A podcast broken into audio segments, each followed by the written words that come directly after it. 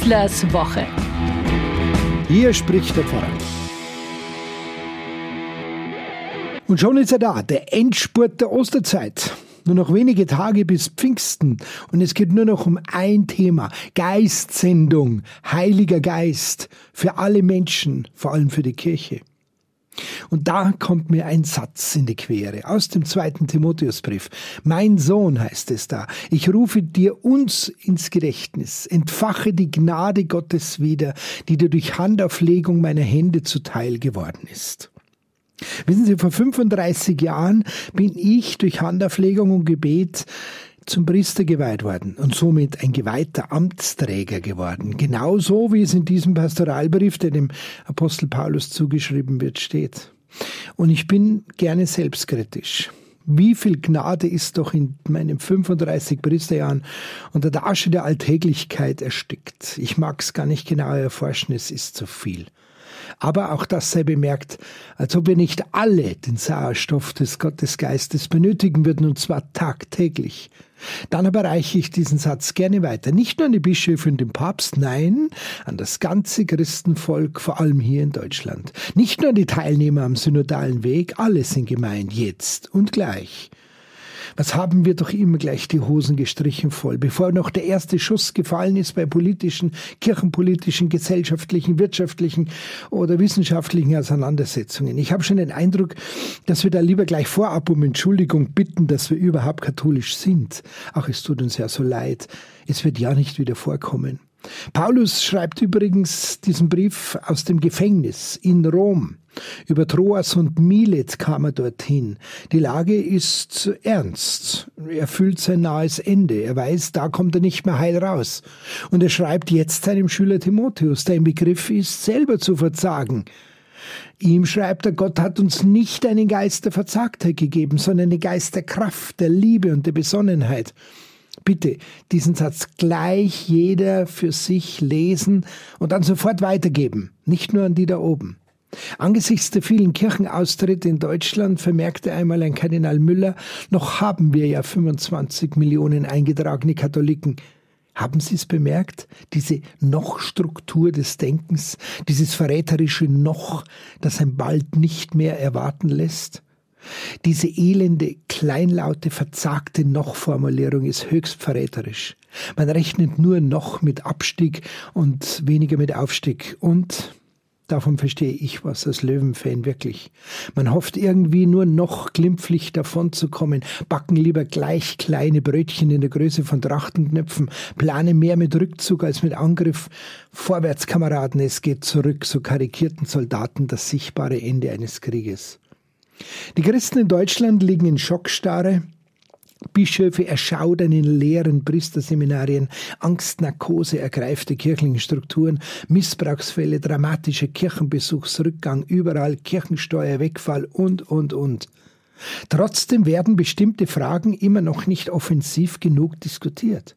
Ämteröffnung, Viri Probati, Diakonat und Priesteramt der Frau, Mahlgemeinschaft mit der evangelischen Kirche, wiederverheiratet Geschiedene. Da bitte Kommunion nur in Ausnahmefällen, sagen wieder manche Bischöfe. Naja, die müssen erstmal zu uns in die Kirche kommen, die Betroffenen, oder? Nein, kein Geist der Verzagtheit, schreibt Paulus, sondern die Geist der Kraft und der Liebe haben wir bekommen und den der Besonnenheit. Was ist das für eine Kraft? Mit einer Kirche, die schon so viele Despoten, so viele Neros, Stalins und Hitlers überwunden hat, teilweise unter weit schlechteren Hirten geführt, als wir sie heute haben dürfen. Und dann verzagen wir vor dem Umbau innerer Strukturen zur Fortführung unserer Seelsorge? Wir haben doch klare Vorgaben. Der Sabbat ist für den Menschen da, die Eucharistie für die Gläubigen und nicht der Priester für die Eucharistie wie der Mensch für den Sabbat. Nehmt doch mal Jesu Worte wirklich ernst, liebe Leute. Geist der Liebe. Wir sind auf das Doppelgebot der Gottes- und Nächstenliebe verpflichtet. Natürlich entsprechen wir ihr nicht perfekt. Dennoch stellen wir den Rest der Gesellschaft damit weit in den Schatten, wenn wir es nur annähernd ernst meinen damit. Caritas und Diakonie, wenn auch staatlich üppig unterstützt, Gott sei Dank. Wir organisieren sie, betreiben sie, setzen sie um. Sollen wir den Staat da raushalten? Warum denn eigentlich? Wir fragen unsere Schutzbedürftigen ja auch nicht, ob sie gläubig genug sind. Sie gehen uns etwas an, weil sie Gottes Geschöpfe sind. Das genügt. Geist der Liebe heißt aber auch den Laien, es kommt von Laos, Volk Gottes, ernst zu nehmen, als die eine wahre Kirche anzusehen und nicht als lästiger Notnagel. Und das heißt schon Laie im Glauben, als wenn es da Profis gäbe. Die gibt's im Sport, aber nicht im Glauben. Und wenn, dann waren das aber Superlaien, wie meine Eltern, die mir den Glauben beigebracht haben, ohne Studium und ohne Amt, nur weil sie einfach lieben konnten. Und der Geist der Besonnenheit? Nicht kurzatmig sollen wir sein, nach außen hin oder gar mit Schaum vor dem Mund auf Andersdenkende reagieren in Politik, Wirtschaft und Kultur. Uns verschlägt so schnell nichts die Sprache. Wir holen da noch tief Luft, wo die anderen schon längst Schnappatmung bekommen haben. Genauso soll es uns nach innen gehen, in der Frage innerkirchlicher Reformen. Unbeirrt und besonnen dem Weg Jesu Christi gehen, immer mit der Gegenwart Gottes und seines Geistes rechnend. Es gibt keinen Grund zu Defetismus. Aber wir brauchen gute Sachargumente für unser Auftreten in den entscheidenden Schaltstellen, in der Kirche, in der Politik, in der Publizistik, in der Wirtschaft und in der Wissenschaft. Ansonsten heißt es wirklich nur noch. Und wir treten bald ab.